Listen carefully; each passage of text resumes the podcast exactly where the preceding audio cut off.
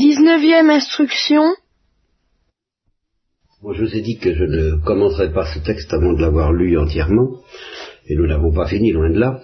Et pourtant, euh, je vais me, payer le luxe d'un petit commentaire pour répondre à une réflexion qui m'a été rapportée de un auditeur ou une auditrice, je ne préciserai pas, et je ne nommerai pas. Et euh, je pense que tous, vous, avez dû vous faire des réflexions du même tabac. Mais puisque celle-là est parvenue jusqu'à mes oreilles, je crois que c'est pas pas négligeable, c'est pas vain de- de faire une pause et de vous offrir un, un petit exemple d'un des nombreux commentaires qu'on pourrait faire et qu'on devrait faire à propos des béatitudes en particulier, euh, pour vous montrer que toutes ces choses qui sont extraordinairement simples à un certain niveau de profondeur sont pas euh, simples comme euh, notre petite tête pourrait l'imaginer. Bon, j'annonce la couleur. Il s'agit de cette parole euh, bienheureuse ceux qui pleurent et de sa contrepartie malheur à vous qui riez maintenant parce que vous pleurerez. Alors donc l'un ou l'une d'entre vous a dit bah c'est quand même un peu dur quoi. Il n'y a plus moyen de rigoler dans la vie. Euh, Quand même sinistre comme, programme. Voilà. Eh ben, c'est une très bonne question. euh, c'est- la question. Et euh, ce que j'ai voulu vous dire la dernière fois, c'est pour ça que je voulais pas faire de commentaires, euh, au moins avant de vous avoir lu les béatitudes et commencé à lire le, reste du sermon, c'est que avant même que j'ai répondu à cette question, avant même que l'Église réponde à cette question, car l'Église a bien des choses à dire sur cette question, je n'en dirai un tout petit bout, moi, des choses que l'Église peut dire là-dessus. L'Église a bien des choses à dire, mais avant même qu'on ouvre la bouche pour euh, apaiser, euh, expliquer les étonnements qu'on peut avoir quand on pose des questions de ce genre, il faut prendre position que ce texte des béatitudes, même s'il est euh, euh, rebutant par certains côtés, euh, inquiétant, étonnant, déroutant, scandaleux, tout ce que vous voudrez, il y a quelque chose qui est attirant, qui fait que on a tout de même envie d'entendre cette parole, on sent qu'elle touche à une profondeur qui nous attire. Voilà. J'ai voulu que sans atténuation, sans explication, et avant toute atténuation et explication, vous soyez en face de la brutalité des paroles du Christ, et que là, vous, là, on se débrouille. On se débrouille. Euh, même le fait de poser des questions suppose qu'on a déjà choisi euh, parce qu'on peut poser des questions pour justifier qu'on s'en aille et qu'on ne veut pas en entendre davantage, ou on peut poser des questions justement parce qu'on désire que le Christ nous en dise davantage. Et c'est dans cet esprit que je suppose que la question a été posée, c'est pour que je vais y répondre. Mais je souligne qu'avant même que la question ait été posée par celui ou celle qui a posé la question, il y avait ce choix que je suppose avoir été fait dans le bon sens, mais que beaucoup ne le font pas dans le bon sens. Alors justement, ça va me permettre d'éclairer la réponse. Malheur à vous qui. Bon, et bienheureux ceux qui pleurent. Bien. Alors je vais vous prendre un exemple très concret et très humain euh, de larmes.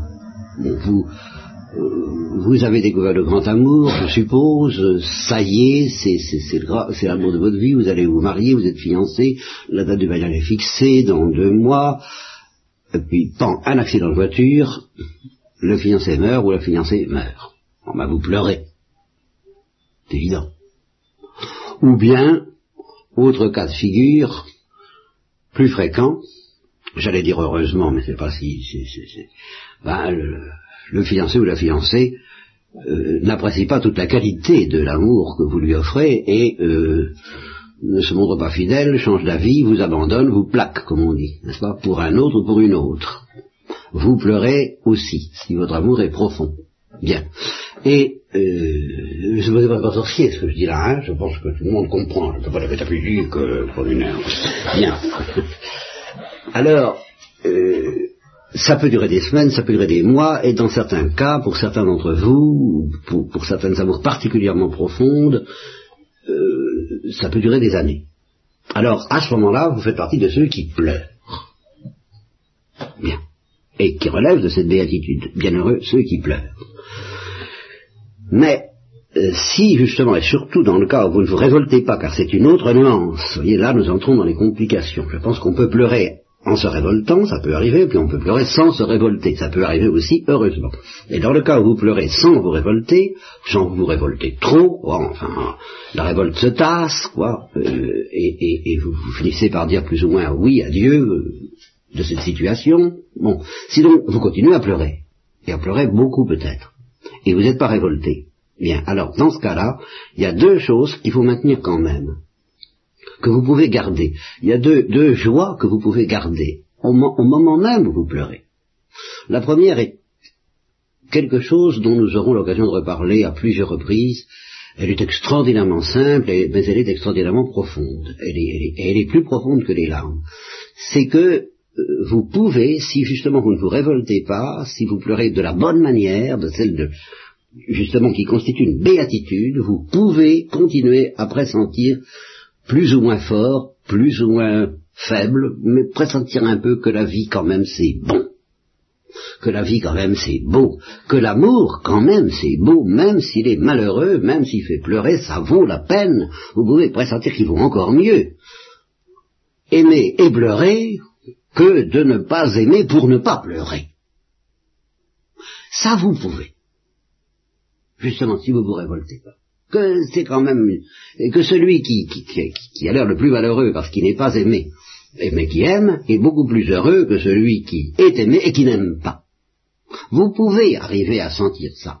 Et du même coup que la vie est belle, que la vie est bonne, que, et, connaître un peu une certaine joie qui répond précisément à cette béatitude de ceux qui pleurent.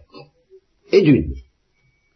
Puis deuxième chose que vous pouvez faire aussi, et alors à un tout autre niveau, beaucoup plus accessible, à, tous les cas plus facile à expliquer, là, sûrement, pour ce soir, et pour répondre alors très, beaucoup plus directement à la question de euh, celui ou celle d'entre vous qui l'a posée, il y a une chose que vous pouvez faire aussi, même si vous n'avez pas très bien encore compris que c'est une béatitude de pleurer parce que c'est une béatitude d'aimer en fin de compte, bah, vous pouvez de temps en temps, malgré vos larmes, rire un bon coup en voyant Louis de Funès ou Charlot, par exemple, ou Molière.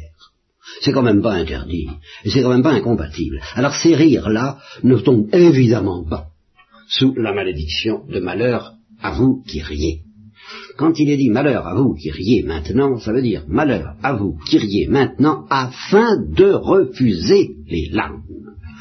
Malheur à vous qui vous arrangez pour être du côté de ceux qui ne pleurent pas mais qui, et même qui se moque de ceux qui pleurent. Voilà ce que ça veut dire. Alors là, oui, là il y a une malédiction. Parce que de même qu'il y a des larmes et larmes, il y a des larmes qui sont une béatitude, et puis il y a des larmes qui sont des larmes de rage, qui peuvent être mauvaises, il y a rire et rire. Et justement le rire béni de celui qui pleure au fond, mais qui, euh, continuant à faire confiance à Dieu, eh bien, euh, n'hésite pas à prendre les consolations que Dieu lui, lui offre et est capable d'offrir un visage souriant à, des enfants et à des, amis et des partenaires qui, qui va empoisonner la vie de tout le monde avec ses larmes. Voilà la vraie manière de rire, justement, de pleurer, c'est de savoir rire. Donc vous voyez que ça répond à la question, c'est pas pas interdit de rire, mais il y a rire et rire. Mais il y a un rire mauvais. Un rire qui refuse de pleurer, puisqu'il refuse parce qu'il refuse d'aimer, alors celui-là, malheur à lui. Je vous en ai dit suffisamment pour cette fois-ci. On va attendre peut-être maintenant, euh, tant pis pour le reste de la bande. Alors gardez-vous de pratiquer votre justice, mettons, votre vertu, vos, vertus devant les hommes, pour être regardés par eux, sans quoi vous n'aurez pas de récompense auprès de votre Père qui est dans les cieux. Quand tu fais une aumône, ne claironne pas devant toi, comme les hypocrites font dans les synagogues et dans les rues. Les synagogues, et les églises les synagogues et dans les rues afin d'être loués par les hommes. En vérité, je vous dis qu'ils ont déjà reçu leur récompense du fait que les hommes euh, les admirent ou les remercient, mais Dieu n'a plus à les remercier. Mais toi, quand tu fais l'aumône, que ta main gauche ignore ce que fait ta main droite. Je connais quelqu'un qui, m'ayant fait un don, m'ayant fait un chèque il y a quelques mois de cela, a mis euh, dans le talon du chèque, il met MG. Je mets, il me dit à chaque fois que je fais un, un je mets MG ou MD, selon les cas, n'est-ce pas Qui veut dire main gauche ou main droite. Que...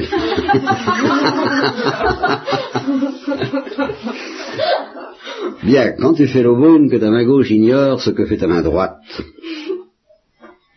voyez, c'est très caractéristique de l'évangile. Vous ne trouverez jamais, je crois pas que jamais le Christ ait dit, faites l'aumône.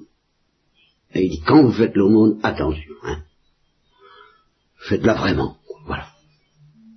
Que ta main gauche ignore ce que fait ta main droite, afin que ton aumône soit dans le secret, et que ton Père, qui voit dans le secret, te récompense également dans le secret, en attendant de te récompenser dans l'éternité.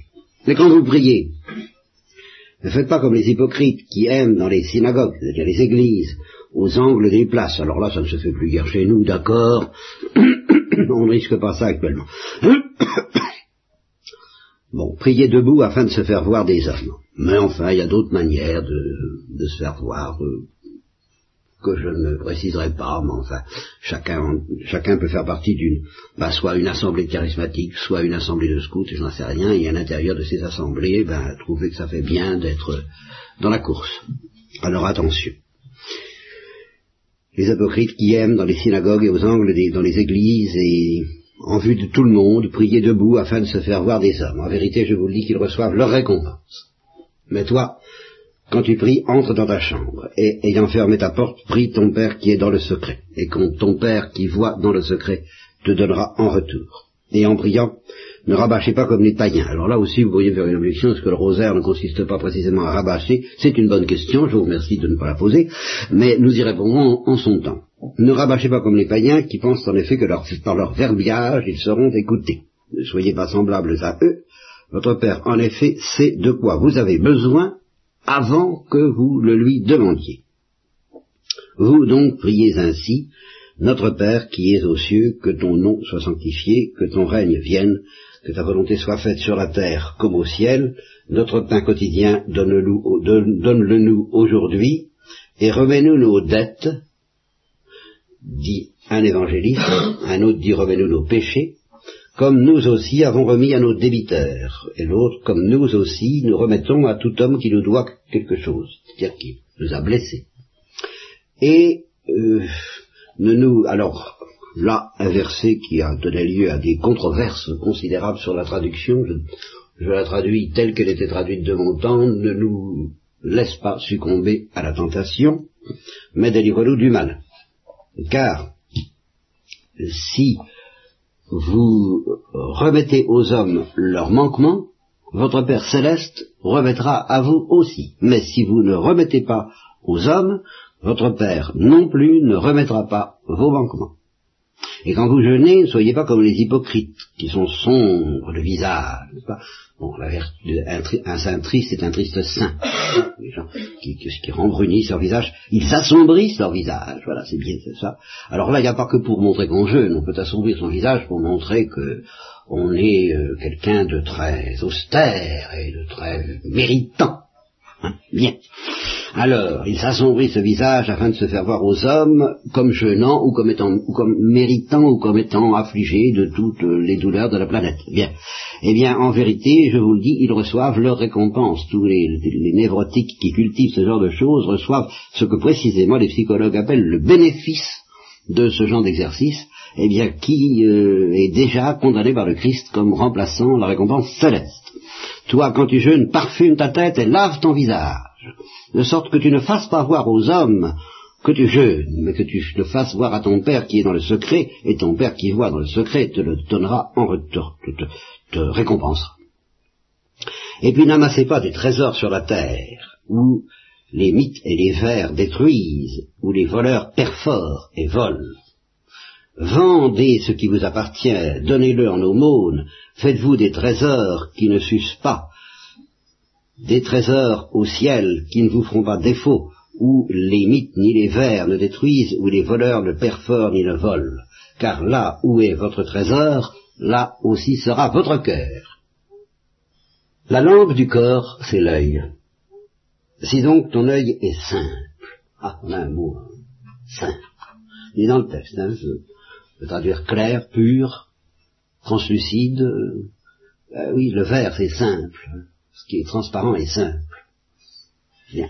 Ce qui est pas transparent est compliqué. Si ton, donc ton œil est simple, ton corps entier sera lumineux.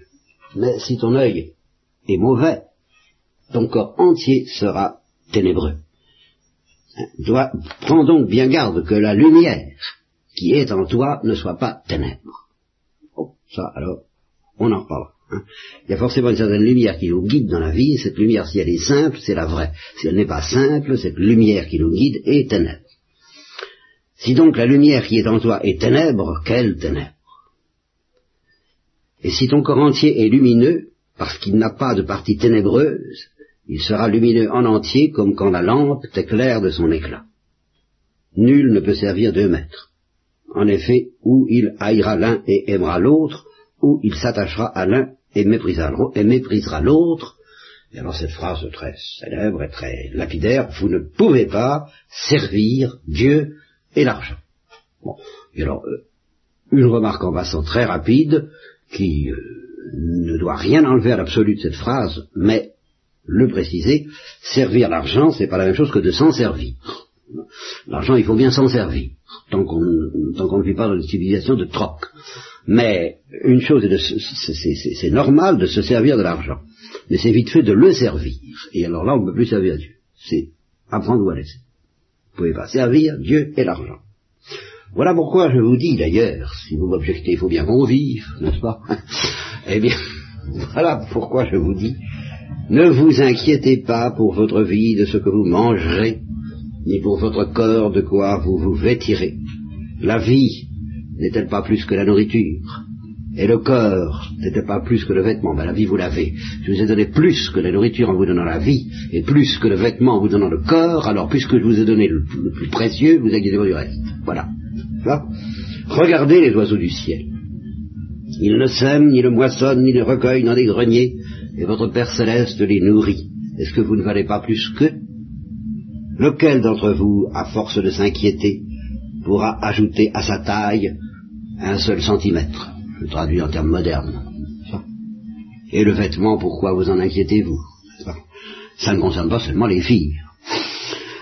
Instruisez, regardez les lys des champs. Comment ils grandissent. Ils ne travaillent et ils ne filent pas.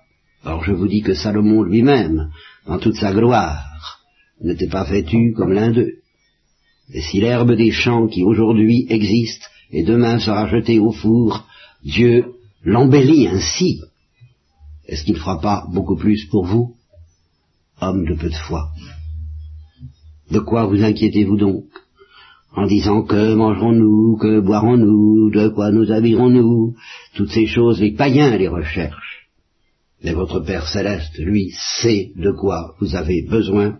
Cherchez d'abord le royaume des cieux ou le royaume du Père et sa justice, et tout le reste vous sera donné par surcroît. Ne vous inquiétez pas du lendemain, le lendemain s'inquiétera de lui-même. À chaque jour suffit sa peine. Ne jugez pas, autre, autre chapitre. Alors là, celui-là, ne jugez pas si vous ne voulez pas être jugé, car vous serez jugé avec le jugement dont vous vous servez pour juger les autres.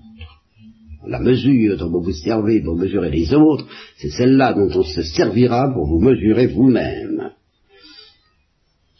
Ne condamnez pas, et vous ne serez pas condamné. Pardonnez, et il vous sera pardonné.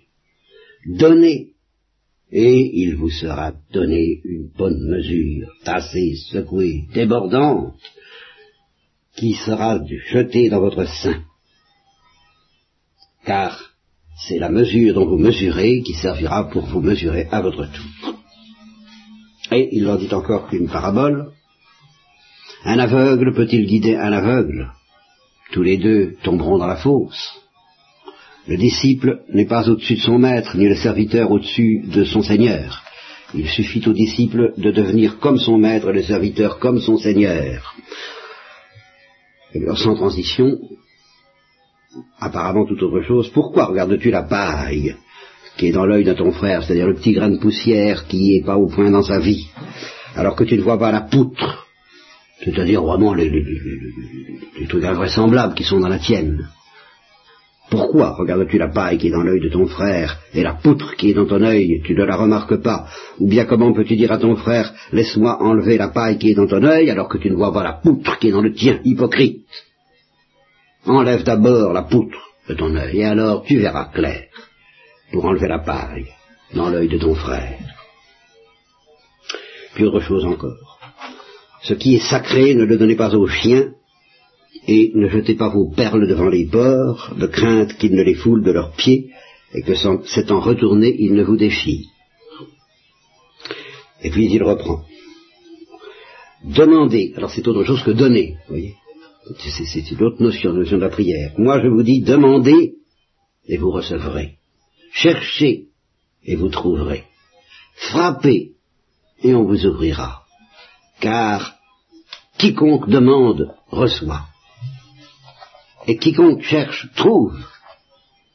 Et à quiconque frappe, il sera ouvert.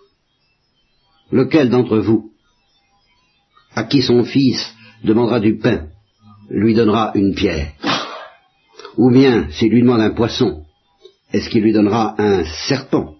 Ou bien, s'il lui demande un œuf, est-ce qu'il lui donnera un scorpion? Si donc vous, qui êtes mauvais, peu il n'en voit pas dire, hein, euh, si donc vous, qui êtes mauvais, vous savez quand même donner de bonnes choses à vos enfants, combien plus? Votre Père qui est dans les cieux donnera de bonnes choses, dit un des textes, et donnera l'Esprit Saint, dit un autre texte, à ceux qui le lui demandent. Donc, et ça c'est ce qu'on a appelé la règle d'heure de l'Évangile, tout ce que vous voudriez que vous fassent les hommes, vous aussi faites-le pour les hommes, en cela consiste toute la loi et les prophètes. Et c'est là que nous nous arrêterons pour ce soir. Avez-vous encore, je dis encore oui, ah naturellement. Marino. J'ai pas compris l'histoire du père le cochon. Euh, ça veut dire, euh, ça veut dire que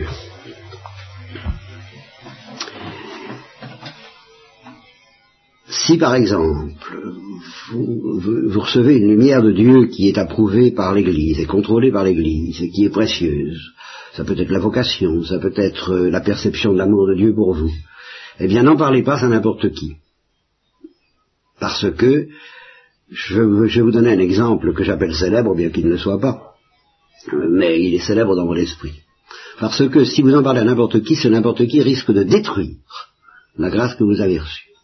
Et l'exemple célèbre, c'est celle d'une petite fille qui est maintenant, qui a été supérieure de, de carmélite pendant des années, qui maintenant est toujours dans son carmel, mais qui est hémiplégique, par conséquent n'est plus supérieure. Mais enfin, c'est dire qu'elle est devenue euh, bien assise dans l'église, si j'ose dire.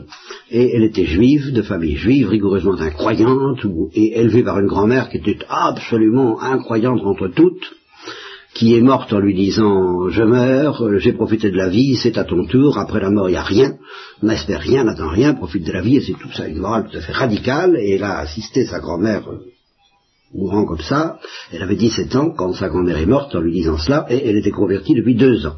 De quelle façon elle s'est convertie, je le raconterai probablement un jour, c'est tout à fait extraordinaire parce que personne, aucun être humain, aucun livre, aucune parole humaine n'est intervenu pour convertir cette femme, cette fille, qui était d'ailleurs dans un désespoir très noir parce qu'elle avait perdu son père à quatre ans. Alors là, elle faisait partie de ceux qui pleurent et qui pleuraient, comme dit Saint Paul, sans espérance. Donc avec un désespoir total, ça a duré dix ans.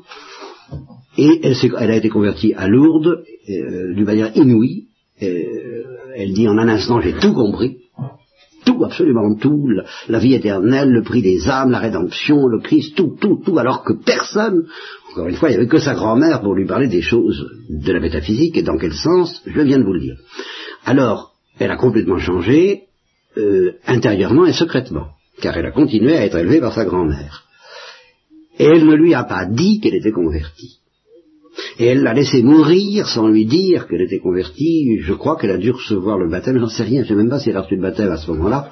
Euh, il faudra que je, retourne à mes sources pour le savoir. Euh, elle n'a pas dit qu'elle avait reçu le baptême et qu'elle était chrétienne, elle l'a laissé mourir sans le lui dire. Pourquoi? Ben, Elle ne connaissait pas l'Église, elle connaissait rien. Enfin, elle connaissait l'Église d'intuition. Dans, cette lumière où elle savait tout, mais elle n'avait pas de contact avec l'Église, elle n'avait personne pour la soutenir et l'étayer, et elle a eu l'instinct que si elle parlait de ça à sa grand-mère, sa grand-mère pouvait détruire ça, détruire sa foi. Elle a senti que sa foi pouvait être morte, tuée par l'esprit de sa grand-mère, pour qui euh, elle a prié toute sa vie durant, mais elle a eu l'instinct de ne pas donner les perles à quelqu'un qui était par rapport à la vie surnaturelle un pourceau à ce moment-là. Voilà ma réponse, Marina. Bon. D'autres questions? Eh ben voilà. Alors à, mercredi prochain, si Dieu nous prête vie et assistance, et moi les portes